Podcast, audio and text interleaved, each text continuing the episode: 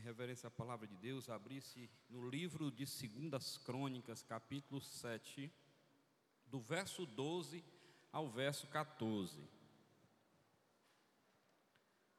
Segundos Crônicas, capítulo 7, do verso 12 ao verso 14. É um texto muito conhecido, contudo, eu creio que o Deus que está nesta tarde aqui conosco é poderoso para falar as nossas vidas, aleluia, aquilo que precisamos ouvir da parte dele. Amém? Você veio aqui para ouvir a voz do Senhor, amém? Todos encontraram? Se você não encontrou, diga misericórdia. Aí o irmão lhe ajuda aí do lado, irmão, se você não encontrou. Já podemos ler?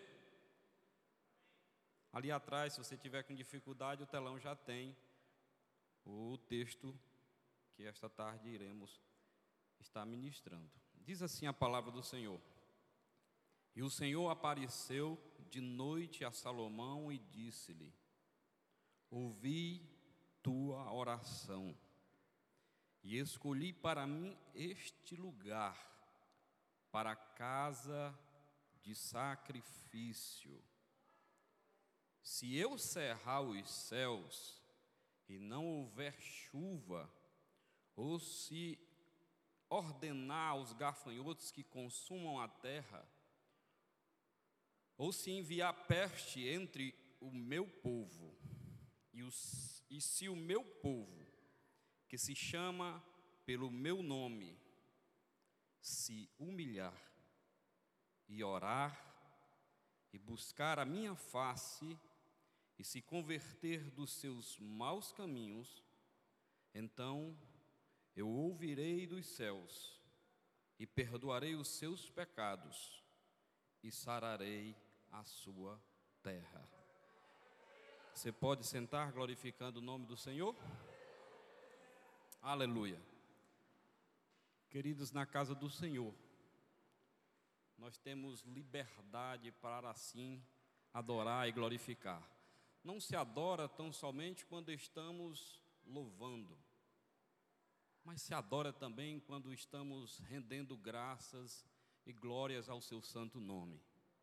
E eu tenho plena certeza de como eu estou vendo você aí, você está me vendo aqui, que a presença do Senhor Jesus é real aqui em nosso meio. E se você veio aqui com um propósito verdadeiro de adorar o nome do Senhor, não de frequentar uma reunião, mas de adorar o nome do Senhor, eu já quero te convidar a você render graça e glória ao nome daquele que é digno para todo sempre, o nome de Jesus. Amém? O texto que nós lemos em 2 Crônicas, capítulo 7, é um texto muito conhecido, como eu já falei.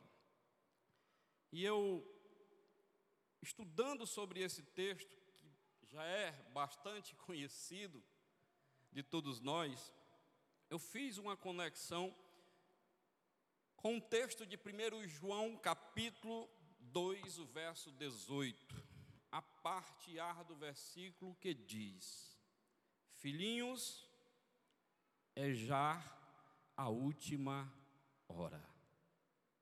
No relógio de Deus, as horas estão nos últimos segundos.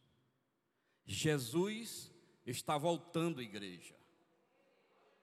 E a igreja precisa estar preparada. A igreja precisa estar com seus valores intactos. E esse texto, em conexão com o livro, com o texto de 2 Crônicas, capítulo 7, me faz enxergar e analisar a importância de nós estarmos sempre zelando pelos valores, aleluia, resgatando esses valores na nossa geração, no nosso tempo, na nossa época. Por quê, pastor? Porque nos últimos dias tem surgido várias doutrinas heréticas, doutrinas para tentar desviar o povo do Senhor do propósito da genuína palavra, mas aqueles que estão, aleluia, no propósito de buscar a Deus, seja a tempo ou a fora de tempo, ele dá ouvido à voz do Altíssimo, do Todo-Poderoso. Ele não se corrompe com as coisas deste mundo. Ele não se atrela a mensagens que vêm tirar o foco, tirar o objetivo ou desviar os passos daquele que verdadeiramente busca a presença do Senhor. Aleluia. E esses valores que nós estamos aqui a falar nesta tarde, ela tem muito a ver com o texto de Segundos Crônicas. E para isso eu preciso contextualizar o que está acontecendo aqui no livro de Crônicas. Primeiramente, as Crônicas é um livro de memórias. É um livro onde recapitula a história dos reis, o feito dos reis. E é bem verdade que nessa história, aleluia, nessa parte de Segundos Reis, é, é, é, o livro de Segundos Crônicas, ela dá ênfase muita ênfase aos reis que foram piedosos, que exerceram, aleluia, o seu, o seu reinado com piedade para os que estavam em Israel. Porém, nesse texto, a gente observa que havia uma preocupação muito grande dentre os monarcas que existiram, se podemos dizer assim, a partir do segundo monarca, porque na realidade em Israel só existiu três monarcas. O primeiro foi Saul, o segundo, o seu sucessor foi Davi, e o terceiro, o filho de Davi, por nome Salomão. Davi, porém, tinha um desejo enorme no seu coração de construir um templo ao Senhor. Por quê, pastor? Porque até então a adoração a Deus, os sacerdotes faziam em tendas, isto é, habitava ali, é como se o Senhor estivesse ali habitando em tendas. E Davi olhava para dentro de si, poxa, em minhas palavras aqui contextualizando, eu moro num palácio, eu tenho um ambiente totalmente favorável, eu olho, eu tenho tudo dentro desse palácio, e Deus ainda não atenda, então eu preciso construir uma habitação para o meu Deus. Eu preciso construir um lugar para que Deus esteja habitando. E aí Davi tem essa, vamos dizer assim, essa ideia, essa inspiração. Contudo, a inspiração de Davi, Deus deixa para a execução ser feita pelaquele que o sucederia, que seria Salomão. E Salomão, em toda a sua sabedoria, Salomão foi um homem, aleluia, que, que na, sua, na sua história ele escreveu cerca de mil e cinco cânticos. Ele também escreveu cerca de três mil provérbios. Era um homem que tinha extrema sabedoria e riqueza. Era um homem que as pessoas de todo mundo apreciavam a, a sabedoria dele e queria estar presente para aprender com ele. É bem verdade que muitas vezes a gente abre o livro de Provérbios e de Eclesiastes, Eclesiastes nós somos muito instruídos pelos conselhos e pelos provérbios que ali estão. E Salomão dando continuidade ao plano idealizado por Davi. Ele diz: é verdade, eu preciso fazer, edificar um templo para a morada de Deus. E Salomão começa a reunir os melhores arquitetos e engenheiros de todo o mundo e procura ouro e junta muitas coisas para fazer aquilo que é excelente para ser morada do Altíssimo. Meus queridos e amados irmãos, Salomão, ele começa a fazer uma grande obra de proporções extraordinárias. Para você ter noção, Salomão ele tinha uma tamanha riqueza que ouro ele folheava peças, era espalhado por todo o palácio. Prata talvez fosse como pedra Agora pergunto a você: você vai na loja comprar um, um faqueiro, seja de prata, é uma cédula, imagine de ouro. Esse homem era próspero, esse reinado era próspero. Esse reinado, ele tinha por inspiração, até mesmo pela instrução do seu, do seu pai Davi, a Salomão dedicar o melhor para Deus.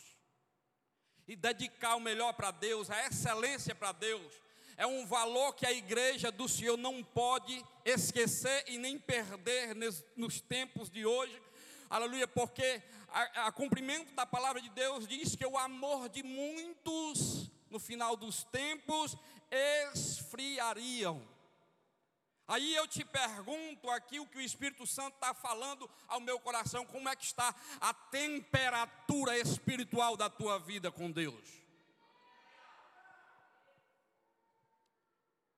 Salomão, ele começa a construir, e nessa construção, o que me chama mais a atenção, é que nesse período de edificação ou construção, você não ouvia barulho de martelo, você não ouvia barulho de serrote, parecia que nada estava acontecendo.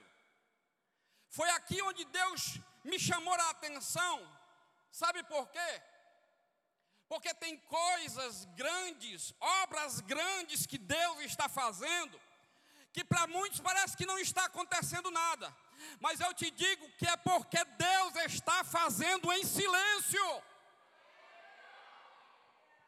Tem coisas que você não entende parece que não está acontecendo nada. Você olha para o irmão, parece que não está, não está acontecendo nada. Mas o trabalho de Deus está acontecendo em silêncio. Deus está trabalhando a teu favor. Deus está construindo a teu favor. A Bíblia diz que o Senhor trabalha até mesmo quando nós estamos dormindo. Ele trabalha continuamente por nossas vidas. Deus não esqueceu de você. Deus não esqueceu do teu clamor. Deus não esqueceu das tuas lágrimas. Aleluia. E quando eu me apego a esse capítulo 7, eu começo a ver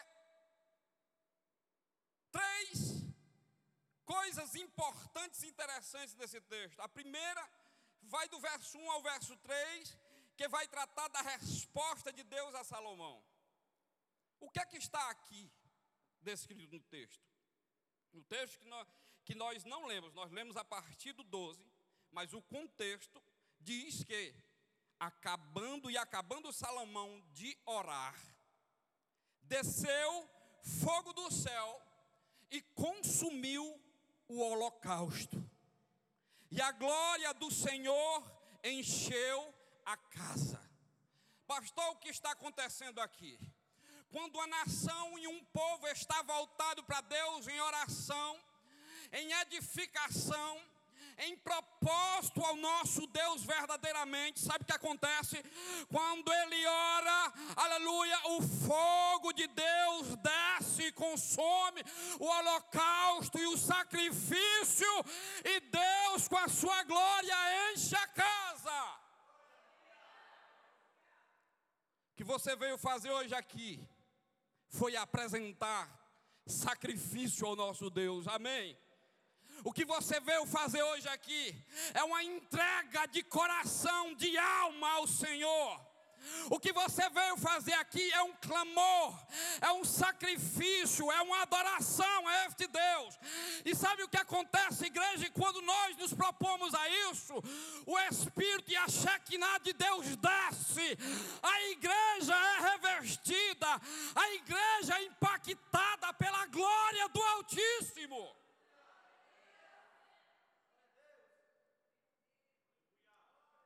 Eu começo a ver coisas interessantes aqui. Porque a, a, primeira parte desse texto do capítulo 7 vai falar da resposta de Deus à oração. Quantos aqui estão precisando de uma resposta de Deus? Quantos aqui estão buscando uma resposta de Deus? Parece que você está buscando há dias e está dizendo assim dentro de si. Não tem nem comentado com algum, porque alguns já comentam. Será que Deus não está ouvindo o meu clamor, a minha oração? Aleluia, eu quero te dizer esta tarde: nada passa desapercebido ao nosso Deus. Todas as coisas estão passíveis a Ele. Aleluia, a palavra de Deus diz que os olhos do Senhor estão sobre os quatro cantos da terra. A palavra de Deus diz que os ouvidos do Senhor não estão agravados para que não possa ouvir a nossa oração. Salomão ora. E no momento em que Salomão ora, desce fogo do céu. O segundo, a segunda parte do capítulo 7 vai do, cap, do versículo 4 ao versículo 10, que vai falar sobre a solenidade de, ed, pela edificação do templo que foi erigido ao Senhor. A palavra do Senhor também nos fala, irmão, aqui que após a glória do Senhor encher esta casa, os sacerdotes, o povo que ali estava, todos, todos, sem exceção, viram, enxergaram o que Deus estava fazendo.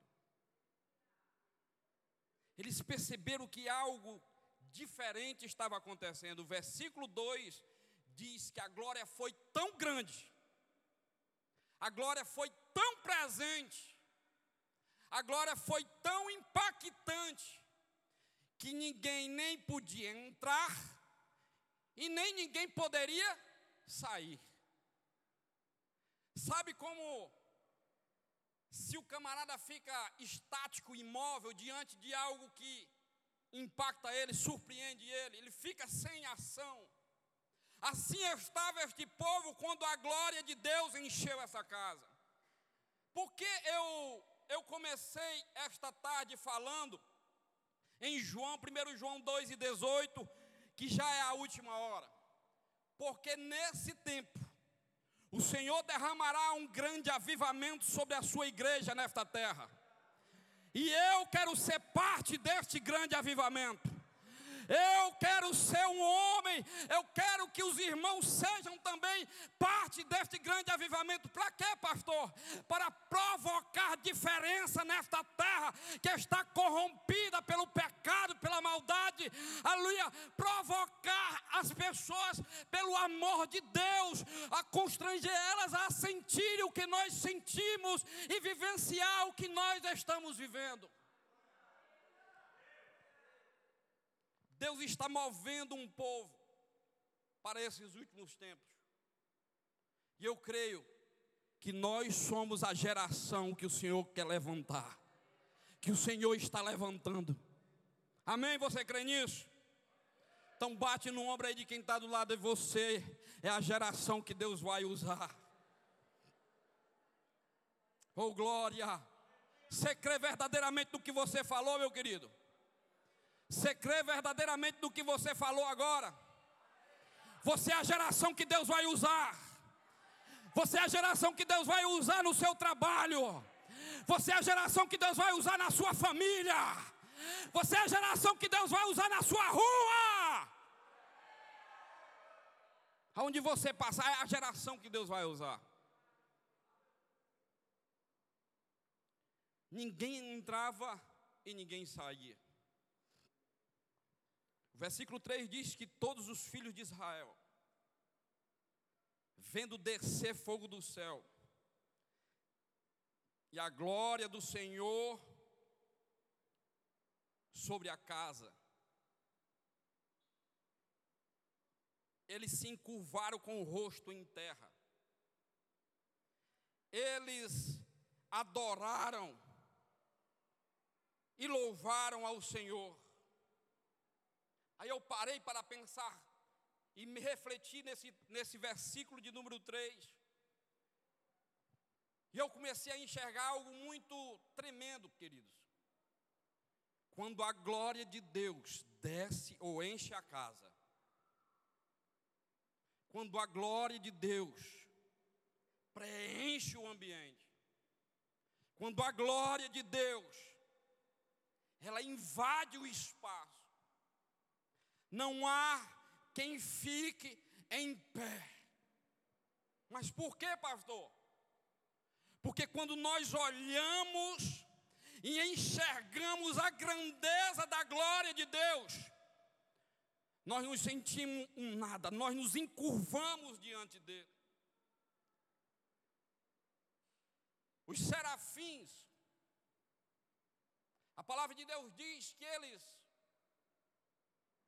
na sua representação, eles têm asas que estão sobre os seus olhos, que cobriam os seus olhos, eles tinham asas que estavam sobre os seus pés, e com as outras duas eles voavam. E esta representação trata muito bem sobre isso, porque a glória de Deus é tão grande, é tão grande, que Moisés pediu para ver o Senhor. Disse: Moisés, tu não vai suportar, e eu vou passar rapidamente de costa, e Moisés pela fenda de uma rocha. Porque a glória de Deus é grande. A glória de Deus é tremenda. Essa mesma glória, ela operou grandes coisas, essa mesma glória que encheu essa casa, essa mesma glória que preencheu este ambiente, está aqui nesta tarde, meus queridos disponível a mim e a você. Pastor, e como é que acontece isso? Não é uma mágica, não é uma técnica. A glória só é revelada por, para aqueles que buscam. A glória só é revelada por aqueles que clamam. A glória só é revelada por aqueles que estão abrindo a sua boca, porque diz a palavra: abre a tua boca e eu encherei. E nós estamos aqui nesta tarde pregando sobre casa cheia, mas é cheia da glória de Deus. Você quer ser cheio da glória de Deus? Abre a tua boca e glorifica aquele que é digno, aquele que vive eternamente. Aleluia. Eu vejo muitas coisas extraordinárias acontecendo. E uma das coisas que me chama a atenção do Antigo Testamento é que o Senhor já começa a encher, a trazer transbordância desde a criação, desde o início, desde o princípio, Deus já começa a fazer, preenchendo cada coisa. Ele chama o homem e diz: Olha, enchei, multiplicai e enchei a terra, né? Domine sobre os animais. Deus começa a dar ordem para, porque tudo que Deus faz, meus queridos, é cheio. Você está entendendo o que Deus está falando com você nessa tarde? Tudo que Deus faz é cheio, é transbordante. Deus não vai te dar percentual nenhum, Ele vai te, aleluia, te encher completamente. Aí depois você está louvando aquele hino, eu não mereço, né? Eu não mereço. Mas Deus faz assim, por sua infinita misericórdia, por seu amor grandioso. Eu vejo no Antigo Testamento, aleluia, o povo de Israel no deserto com fome e Deus desvia o curso de codornizes. E essas codornas vão parar na porta dos hebreus para que eles se alimentem de carne. Eu vejo um Deus, aleluia, que traz e que faz coisas extraordinárias.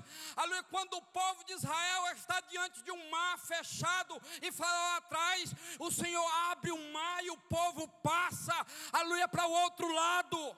Eu vejo um Deus, aleluia, que quando o povo clama com sede e Moisés não sabe o que fazer, aleluia, Deus manda, aleluia, Moisés falar rocha, mesmo ele desobedecendo, aleluia, sai água da rocha. Esse é um Deus que a sua glória preenche o ambiente. Eu aprendi que na Bíblia, tudo que pertence a Deus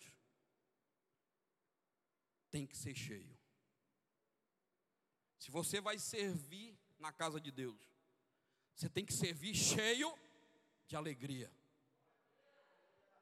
Se você vai recepcionar o irmão lá na entrada, você tem que chegar para o irmão, recepcionar ele com alegria.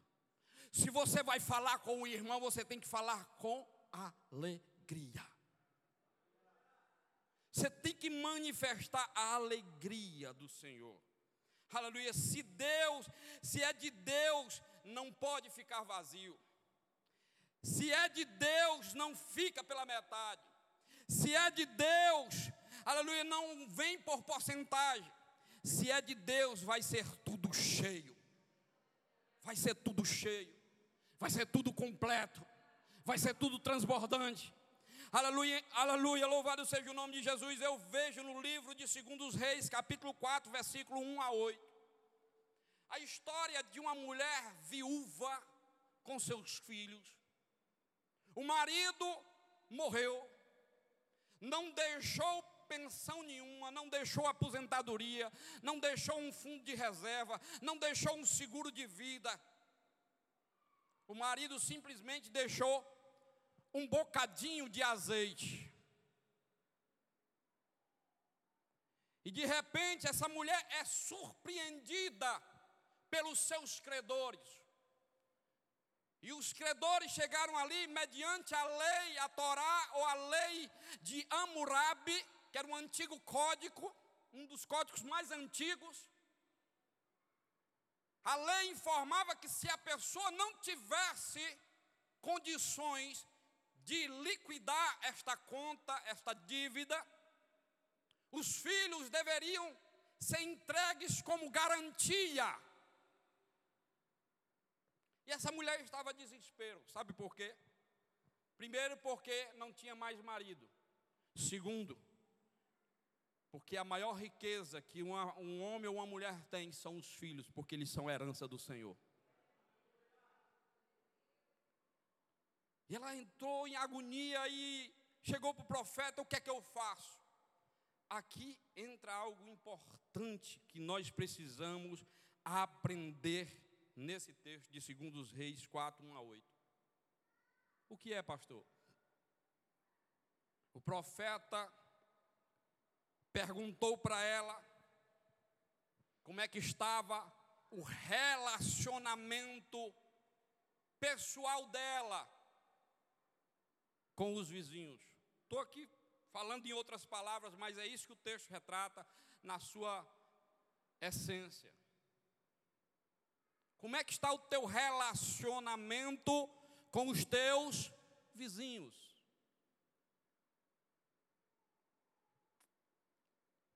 Você na igreja é uma mulher, um homem de fé, mas em casa é um brigão, uma brigona. Na igreja você é adorador, mas aí fora você é fofoqueiro, fuxiqueiro. Como é que está o teu relacionamento, mulher? Com as pessoas que estão à tua volta. Aquela mulher disse, profeta, graças a Deus estou bem. Pois vai, pede vasilhas emprestadas e não poucas.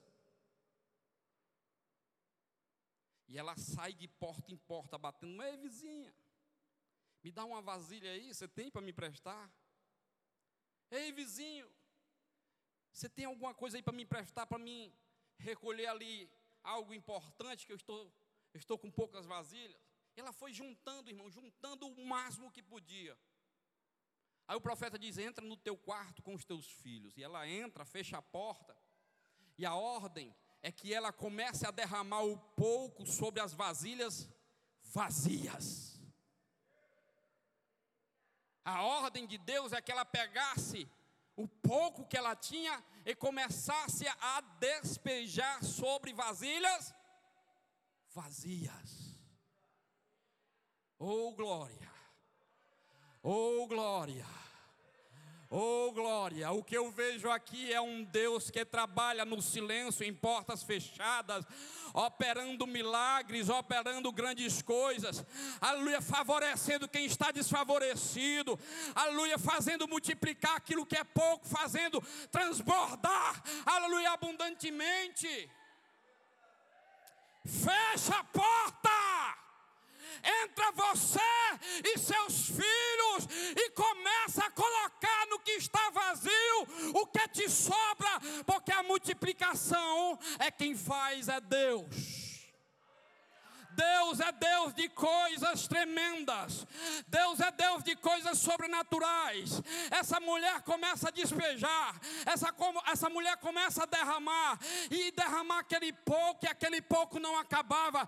Porque o pouco com Deus é muito, já dizia um provérbio. Ela começa a derramar. E as coisas começam a transbordar, a multiplicar. Ela vai enchendo, enchendo, enchendo, enchendo. A enchendo sem poder mais conter de tanto azeite azeite que ela armazenou. Sabe o que eu vejo, irmãos? É um Deus que conhece as minhas e as tuas necessidades. É um Deus que olha para o nosso interior, o nosso íntimo, e vê o que está vazio, ou vê até mesmo que reservas elas são poucas, mas que Ele pode trabalhar no pouco para prover o muito na tua vida. Aleluia, você pode estar preocupado com o porvir, com o dia de amanhã, mas Deus está dizendo: não andeis ansiosos por coisa alguma. Eu sou o Deus que prover todas as coisas. Eu já contei aqui Quando eu cheguei aqui em Pacajus, eu acho que os vizinhos ficavam preocupados com, com Davi e a família dele. O que é que esse homem faz que ele não sai de dentro de casa? Ele come como? Ele se veste como? Ele anda nesse carro como?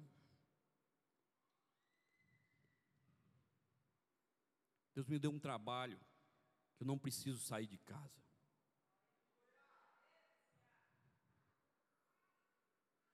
Tem meses, irmãos, que parece ser difícil a olho nu, a olhos humanos, a gente, a gente conseguir viver. Mas sabe por que, que a gente consegue? Porque eu nunca vi um justo desamparado nem mendigar pão. Sabe por que, que a gente consegue? É porque existe um Deus que trabalha em silêncio por mim e a sua vida. Eu não preciso falar. Como muitos irmãos não precisam falar também para mim, às vezes a gente olha e enxerga a necessidade pela empatia que temos, pela proximidade de comunhão que temos, e não fazemos isto por vista, mas fazemos isso por amor, em contribuir e ajudar uns aos outros. E é por isso que a igreja de Atos crescia. Aqui nesse texto de Segundos Reis, a mulher obedeceu à instrução do profeta, e todas as vasilhas foram cheias, e ela disse: encheu tudo. O homem de Deus diz: vai, vende e quita a tua dívida. Porque o que Deus quer fazer é tão grande na minha e na sua vida, que não haverá dívidas, não haverá credores em nossa porta, não haverá cobrança na sua porta. Mas você tem que obedecer a palavra. Não é uma mágica. Eu vejo aqui, irmãos, que a obediência é algo que sustenta a aliança. A obediência é algo que mantém a aliança.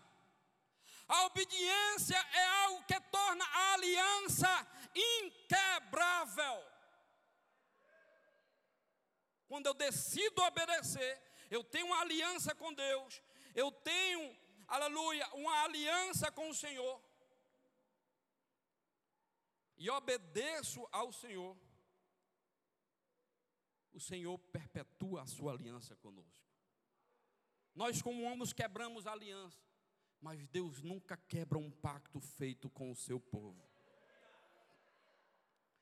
Em Isaías, no capítulo 6, o verso de número 1, diz que no ano em que morreu o rei Uzias, diz Isaías, eu vi também o Senhor que estava sentado sobre um alto e sublime trono, e a cauda do seu manto enchia todo o templo. Deus é Deus de coisas cheias, preenchidas. E quando eu falava que os serafins eles tinham asas, aqui no texto de Isaías, Isaías retrata isso e diz que eles clamavam dessa forma: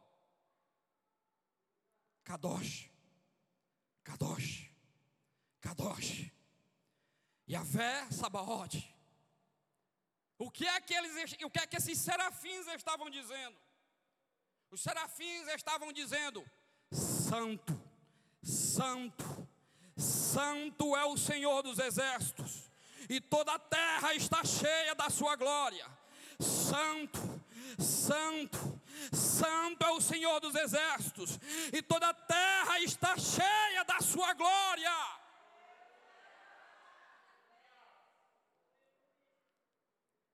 Eu fiquei me perguntando por quê, isso é, é uma curiosidade que eu tinha desde a infância. Por que que no céu os anjos adoram de forma ininterrupta, não param? Porque os anjos só falam santo, santo, santo, santo. Isso não está na Bíblia, irmão, estou conjecturando. Eu acredito que os serafins olham assim e vê no centro o trono do Deus Todo-Poderoso. E eles dizem: Santo ao Deus Todo-Poderoso. Aí os serafins e os anjos olham para o lado direito e vê o Filho do Deus Todo-Poderoso sentado à direita do Pai. Aí diz: Santo é o Filho do Deus Todo-Poderoso, aleluia, é Ele que é santo. Os serafins olham para o outro lado e vê o Espírito Santo do Deus Todo-Poderoso. Aí os serafins dizem: Santo é o Espírito Santo do Deus Todo-Poderoso.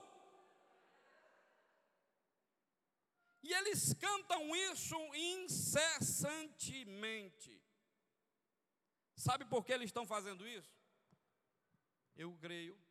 Eles estão em adoração à Trindade, o Santo Pai, o Santo é Filho e o Filho, o Santo Espírito Santo. Eles adoram constantemente, e tem uma coisa, os demônios eles estremecem. Sabe por quê, irmãos? Enquanto Satanás e os demônios andam amaldiçoando, espraguejando, estribuchando, os anjos e a igreja está clamando em alta voz: Santo, Santo, Santo é o Senhor dos exércitos, a terra está cheia da sua glória. Você tem a oportunidade nesta, nesta tarde de fazer o inferno tremer e o céu se abrir, aleluia, adorando aquele que é digno. Repita comigo: Santo, Santo, Santo.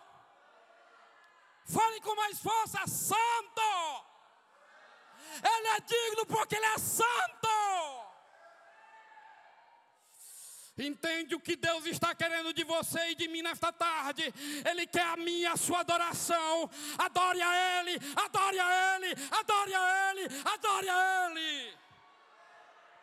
Aleluia. A igreja adora. aleluia, na beleza da sua santidade. Lá em Marcos capítulo 6, verso 43.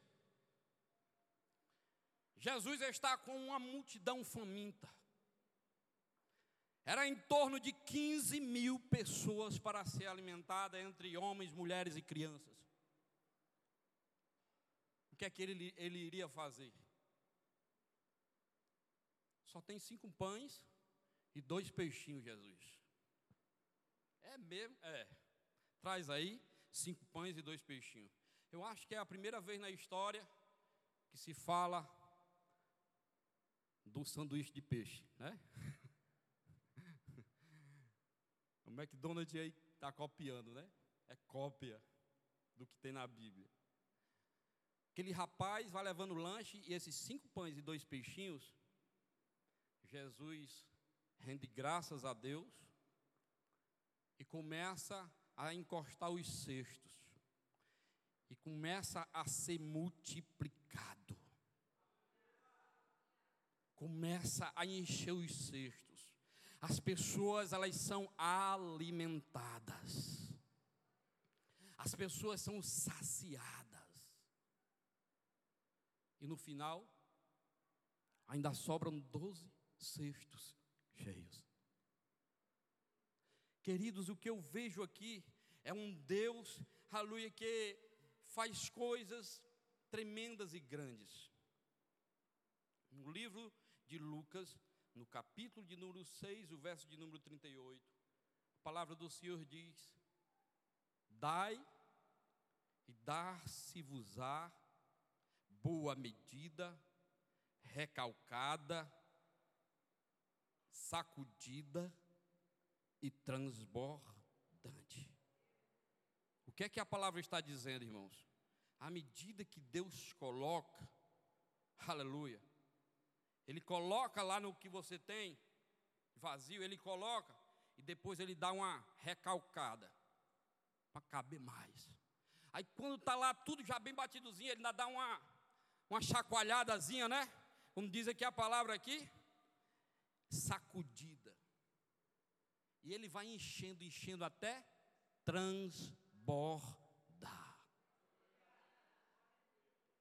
Quando eu estou falando aqui em transbordar, eu não estou falando de coisas materiais. Porque o que mais a igreja precisa nesses dias é de um transbordar do Espírito Santo. Você é cheio do Espírito Santo, coisas impossíveis aos olhos dos homens começam a acontecer. No livro de Salmos, capítulo 23, o verso 5, o salmista diz: Preparas uma mesa perante mim na presença dos meus inimigos, unges a minha cabeça com óleo e o meu cálice transborda. Aleluia. Agora você pode me perguntar, pastor, mas qual é o segredo?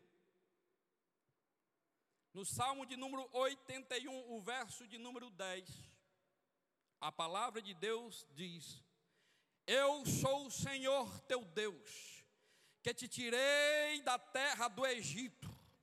Abre bem a tua boca, e eu encherei. Deus é o teu resgatador, meu querido.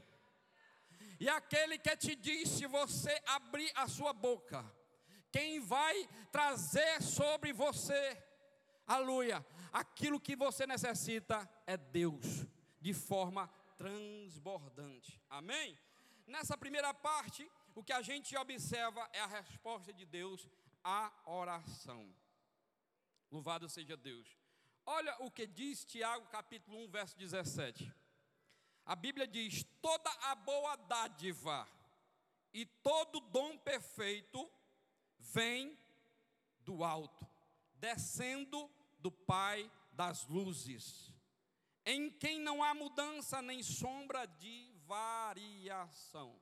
O teu Deus é imutável, o teu Deus não muda, e só quem vai descer a bênção é Deus. Você pode olhar para a direita, a tua bênção não vai vir da direita, não vai vir da esquerda, não vai vir de trás, não vai vir de baixo, vai vir do alto. É do alto que vem o teu socorro. É do alto que vem a tua providência. É do alto que vem o teu milagre. Amém?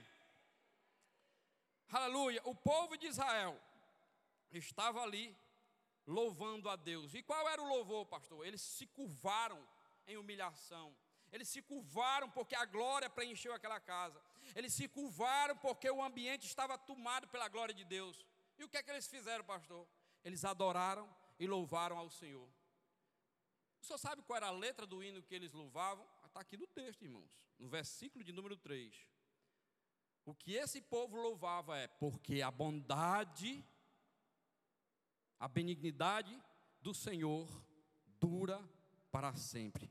Porque o Senhor é bom e porque sua benignidade dura para sempre. Você já imaginou, irmão? Tem dia que você ou eu pode acordar mal-humorado em vez de você render graças, porque o Senhor é bom e porque sua benignidade dura para sempre. Você já acorda com a cara deste tamanho, chateado com não sei o quê, passou a noite dormindo, dando cutucada e topada no que vê na frente. Abre a tua boca e cante e cante um hino de louvor a Deus. Renda graças ao bom Deus. Aleluia. A palavra de Deus diz que eles começaram a louvar. E aí Salomão viu que toda a congregação estava louvando. Ele diz: Eu preciso fazer algo mais. Eu preciso fazer algo mais. Quando a gente vê o irmão envolvido, trabalhando, assim, eu preciso ajudar e fazer algo mais. Algo que acrescente. E o que foi que Salomão fez, pastor, como rei? Salomão mandou juntar, irmãos, aleluia, 22 mil bois. Eita, menino. 22 mil, pastor, foi. Por incrível que pareça, o número é 20, 22. Juntou 22 mil bois, irmão, para sacrificar. E juntar, e junte o melhor, viu? Não traga boi com defeito, não, porque Deus, para Deus tem que ser perfeito, coisa de primeira. Juntaram 22 mil boi. Aí, juntaram lá para o sacrifício, ele disse assim: peraí, manda trazer aí mais 120 mil ovelhas.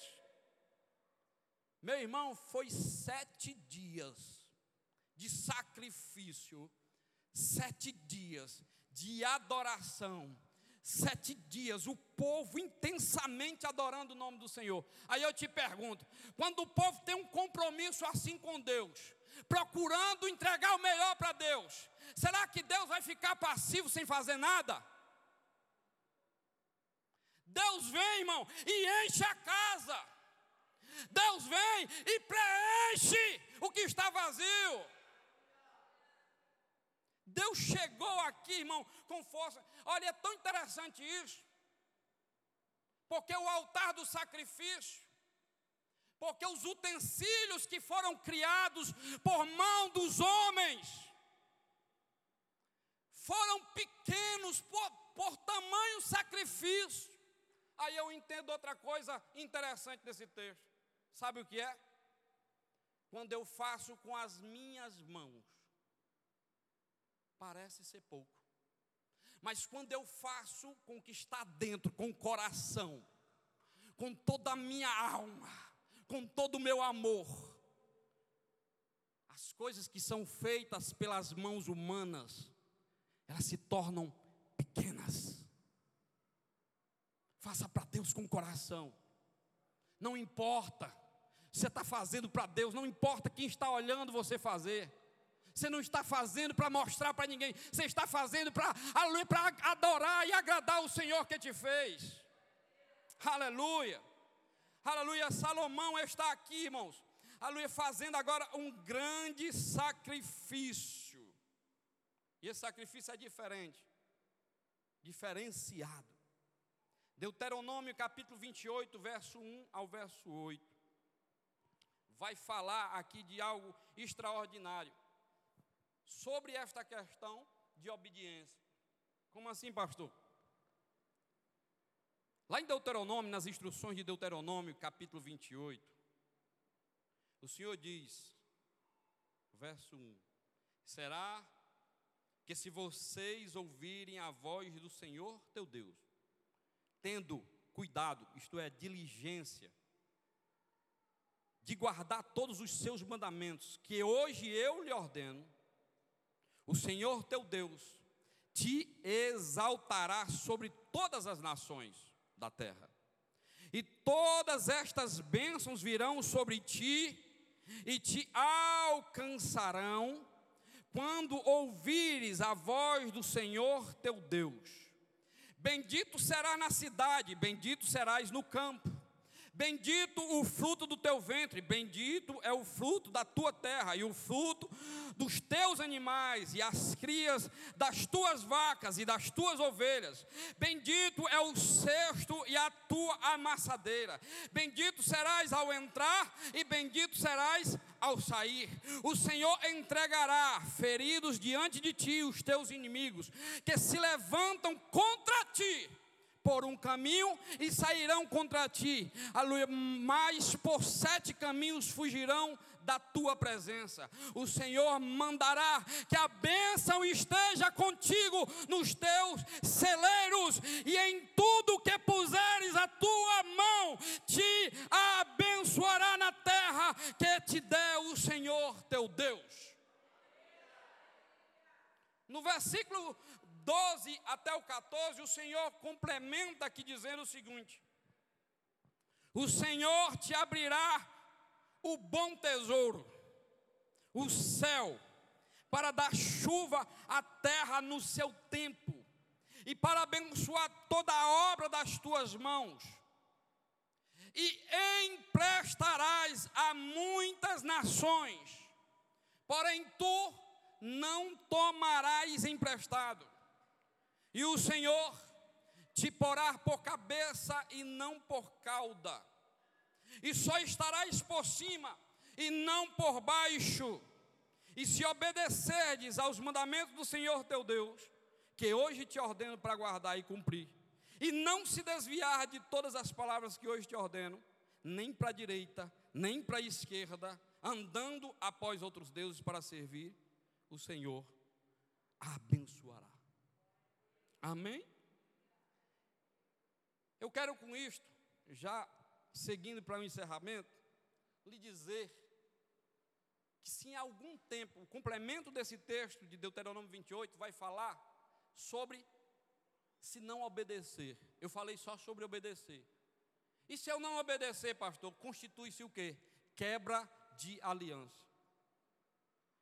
E quando se quebra aliança, se dá legalidade há maldições sobre a vida.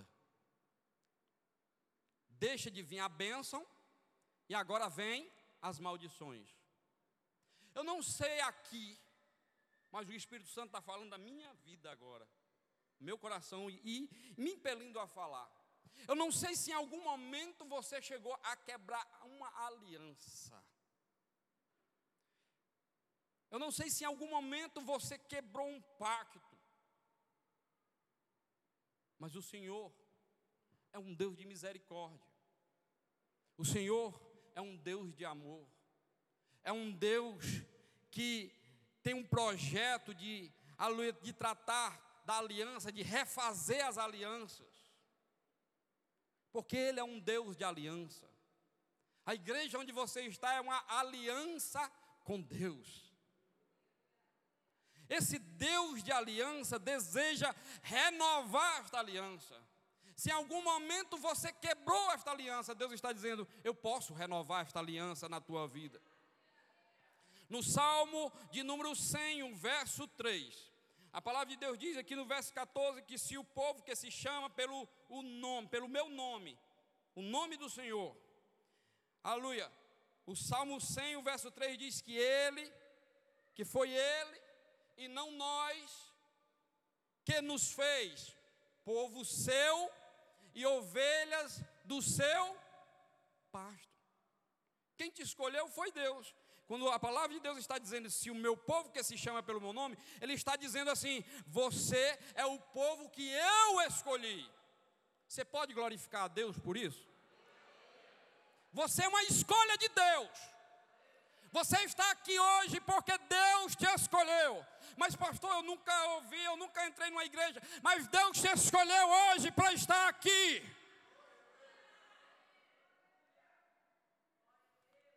Se o meu povo, que se chama pelo meu nome, é uma escolha de Deus, é uma eleição de Deus, Deus elegeu você.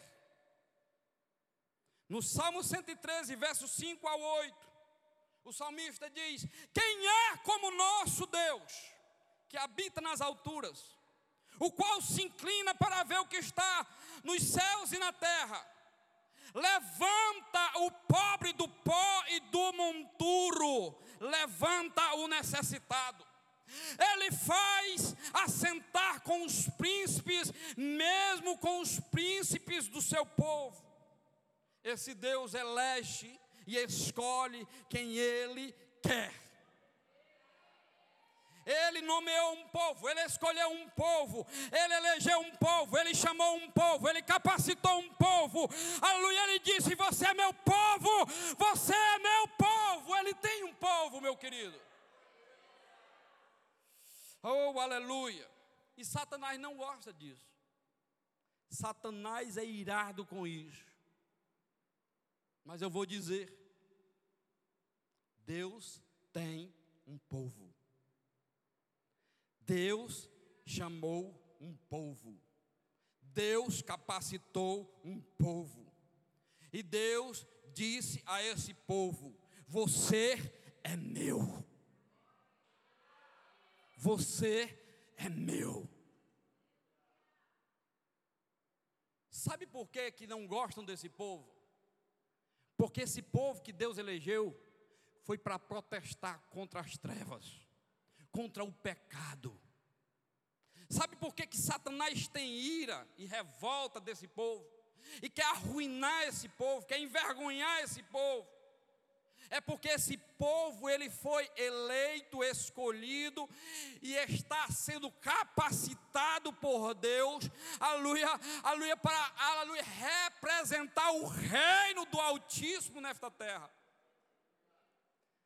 Aleluia. Quando a gente abre muitas vezes as televisões, a televisão ou a mídia, a internet, o que se vê é uma instigação de uma doutrinação maligna, não só para as crianças, um assédio infantil, mas até os adultos, pais de família, mães de família. O inimigo tentando corromper a verdade com a sua mentira. E ai daquele que fala contra, ai daquele que se levanta para ser voz, falando contrariamente. Mas o povo que foi chamado, ele não fica calado, ele não tem mordaça em sua boca, porque a voz deste povo é a voz de Deus. Se você se calar, até as pedras vão clamar. Aí sabe o que eu vejo, irmãos? Se nós somos o povo de Deus, quer queiram ou quer não, nós somos o povo que Deus escolheu. Nós somos o povo que, mesmo que estejamos sendo perseguidos, nós não vamos deixar de ser povo de Deus. Mesmo que muita gente lhe chame ou nos chame de retrógrado, isso não vai mudar a nossa condição, porque nós somos o povo de Deus, nós temos a identidade de Deus. Amém? O verbo aqui nesse texto se diz humilhar, primeiro é humilhar, e quando eu falo, o texto fala aqui de humilhação, está falando de reconhecer o nosso lugar. Qual é o meu lugar? O que é que eu tenho que fazer?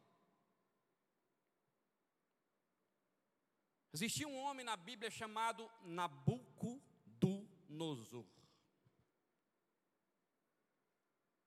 E esse homem ele tinha um problema seríssimo. Qual era o problema dele, pastor? Ele se achava o cara. Ele se achava o bichão. Em outras palavras, é essa. Eu sou o cara. Tem ninguém melhor do que eu, não. Que fazer o que eu faço? Tem nada ao jardim aí, ó. Esse, esse rapaz, ele tem um problema seríssimo. E esse problema, ele nos leva a refletir sobre algo muito importante. Tem gente que tem a mesma síndrome de Nabucodonosor. E às vezes é, é preferível nem sair do quarto, porque se sair ele corre um risco muito grande de ficar ou de acontecer o que aconteceu com Nabucodonosor. E o que foi que aconteceu, pastor? Em rápidas palavras. Nabucodonosor, ele se achava tão grande nas suas fábulas, nas suas construções, nas suas engenharias, que ele se considerava um Deus. E a palavra de Deus diz que aquele homem saiu, Deus mudou as faculdades mentais de Nabucodonosor, Deus mudou o organismo de Nabucodonosor, aquele homem que só comia talvez a picanha no palácio, né, é, é, é, comidas legais no palácio, estava agora saindo, olhando a grama, o mato, e de repente ele sentiu uma vontade enorme de comer capim. Você já pensou um negócio desse, irmão? Deus transformou aquele homem para que ele pudesse entender quem é o maior, para que ele pudesse compreender quem é o Altíssimo. E aquele homem, a palavra de Deus disse que as unhas dele cresceram e ele sentiu desejo de comer mato, e ele começou a comer mato e ele passou anos comendo mato.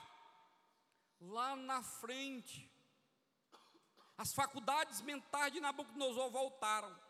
E quando voltaram, ele reconhece que o Deus é o Deus Altíssimo, que merece honra, glória e louvor. Aleluia. Quando o homem, aleluia, conhece o grito dos, seu, dos seus lábios, mas Deus conhece o grito que está no coração. Aleluia. A oração, aleluia, é algo que é imprescindível, que é o segundo verbo aqui que se fala, que é a oração. E a gente vê, aleluia, num texto da palavra de Deus que Ana não ora com palavras, mas Ana ora com o coração. E aleluia, Deus enxerga a oração de Ana, porque Ana orou com o coração. Aleluia. A igreja, quando Pedro estava preso, a igreja orava continuamente. Sabe o que foi que aconteceu? Aleluia. Deus enviou um anjo, dá uma cutucada assim nas costelas de Pedro, se levanta, vai-se embora, porque tem um povo que está orando por ti. Pedro chega lá na porta da casa, o povo está orando continuamente por Pedro. Aleluia. Aleluia. Aí a gente vê coisas interessantes acontecendo. O que eu vejo, irmãos, é que nós precisamos buscar mais a face de Deus. Nós somos uma igreja que temos oração, nós temos uma torre de oração, nós temos oração na segunda, nós temos células, nós temos os cultos na terça, nós temos atividade a semana inteira. E nós precisamos buscar mais de Deus. E buscar é procurar intimidade é procurar vivermos intimidade com Deus. Aí eu cito novamente: filhinhos, já é a última hora. Precisamos ser íntimos de Deus. Quem vai sobreviver nos dias difíceis são quem tem intimidade. Quem tem intimidade com Deus. Satanás, ele tem medo um homem e de uma mulher que tem intimidade com Deus. Ele foge um homem e de uma mulher que tem intimidade com Deus. A história conta sobre um homem muito conhecido dos pregadores chamado Charles Spurgeon. Esse homem era tão cheio de Deus que ele foi para uma inauguração de um templo ou ver como é que estava sendo o progresso do revestimento acústico da igreja onde ele estava. E ele chega lá nesta igreja. E ele, para testar a acústica da igreja, ele citou um versículo muito conhecido. Ele citou qual versículo, pastor? Eis o Cordeiro de Deus que tira o pecado do mundo. Spurgeon está testando a acústica do templo. Enquanto ele está lá, irmão, desce dos cavaletes, dos andaimes lá, três operários que estavam trabalhando no templo. E eles chegam para Spurgeon e dizem: Nós queremos esse cordeiro que o Senhor falou aí, porque nós sentimos que este ambiente ficou tão cheio, tão cheio da presença dEle, que nós queremos receber Ele na nossa vida. Aleluia. Um certo homem chamado Jonathan Edward, ele, ele é um grande escritor e ele tem uma, uma um livro que se chama é, pregadores sobre peca, é, pregou sobre pregadores das mãos, nas mãos de um Deus irado, né? E ele gostava muito de pregar nas praças. E um dia ele pregando nas praças, uma mulher chega para ele e na função de intimidá-lo e de envergonhá-lo, começa a falar, começa a xingar, começa a dizer coisa, e ele para a mensagem e olha bem dentro dos olhos dela. Aquela mulher viu que ele ficou calado, ela sai da presença de Jonatas e ela, e ela vai embora e Jonatas começa a pregar novamente, aleluia, a palavra de Deus na praça. Com poucos instantes, aquela mulher volta para falar com Jonatas. Se você não sabe, este homem ele, ele, tinha um problema sério de miopia. Com uma mão ele segurava uma lamparina e com a outra ele encostava o seu sermonário ou a sua Bíblia para ler o que estava escrito. Mas aquela mulher, quando voltou, ela disse: Olha, homem, eu quero receber esse Jesus que você está falando, porque no momento em que você parou de falar e olhou nos meus olhos, eu vi dentro dos teus olhos chamas de fogo ardente, e eu quero receber esse Jesus que você está pregando. Meus queridos, o texto aqui nos fala que valores que nós precisamos resgatar são valores, aleluia, de oração, de humilhação, de busca da face do Senhor, aleluia, e de se converter dos caminhos maus, para vermos o agir e o trabalhar de Deus. Fiquemos em pé em nome de Jesus. Aleluia. Eu sei que você chegou até aqui. E o fato de você ter chegado aqui foi porque o Senhor te, te trouxe. Foi porque o Senhor te escolheu. Amém? Queria convidar que o pastor César já subir aqui ao, ao altar. E eu queria que você fechasse os seus olhos aí onde você está.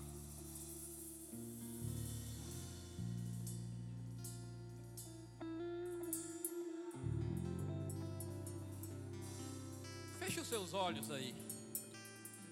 Você fecha os olhos e abre a boca. Para glorificar o nome de Jesus. Muitos talvez não estejam entendendo, mas o Espírito Santo está aqui. Deus está aqui. E Ele está buscando os adoradores que o adorem em espírito e verdade. Amém? Quero convidar o pastor para ele vir adorar o nome do Senhor, que eu sei que ele gosta de adorar. Ele é um levita, um homem de Deus, um sacerdote do Senhor. Ele vai louvar, e no momento que ele estiver louvando, aleluia, você vai clamando aí o nome do Senhor, vai dando lugar aí ao nome do Senhor. Aleluia, vai aqui dar continuidade ao trabalho em nome de Jesus. Dê glória, exalte o nome do Senhor nesta noite. Aleluia, porque Deus, aleluia, deseja receber a sua adoração e o seu louvor em nome de Jesus. Amém.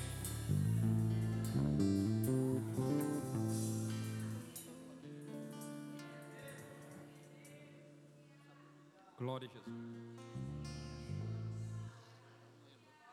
Jesus abençoe em nome de Jesus.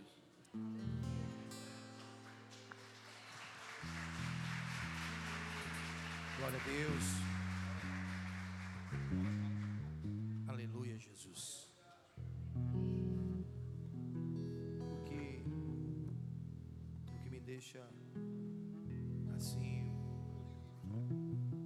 muito feliz e certo, seguro sobre tudo que foi pregado, que o pastor começou falando do poderio do Senhor, na necessidade do seu povo dentro do deserto, não foi isso? Mas o que deixa, o que me deixa muito feliz e é, à, vista de tudo isso é o poder do nosso Deus ser tão grande, ser tão grande, que a Bíblia diz que Ele pega toda a areia da, da terra na concha da sua mão, né? Não, pega toda a água do mar na concha da sua mão e Ele mede a terra a palmos, não é assim? Mas diante de todo esse poderio, às vezes eu, eu gosto de analisar, nós achamos que somos alguma coisa porque temos uma roupa melhor, ou porque temos um salário melhor, quando nós não somos nada. Nós somos como um bichinho de Jacó, nós somos como um grão de areia na praia. Oh, aleluia! Eu estou sentindo a presença dele, como um grão de areia na praia, diante da presença desse Deus, como o pastor pregou, e ele disse que era santo, santo, santo, né? Kadosh, Kadosh, Kadosh, né? Aleluia. Reconheça, meu irmão. Reconheça quem você é. Reconheça que você não é nada sem esse Deus. Já vi muitas, muitos ministros dizerem que o homem sem Deus ele não é nada, mas que Deus sem o homem, ele continua sendo Deus, ele é Deus. Ele é todo poderoso. Ele é todo poderoso, ele é todo poderoso. Isso significa que todo poder pertence a ele. Ele é todo poderoso. Escute esse hino. E nós vamos já encerrar. Glória a Deus. Vou lhe falar Escuta aí, ó. Vai falar dele. de um alguém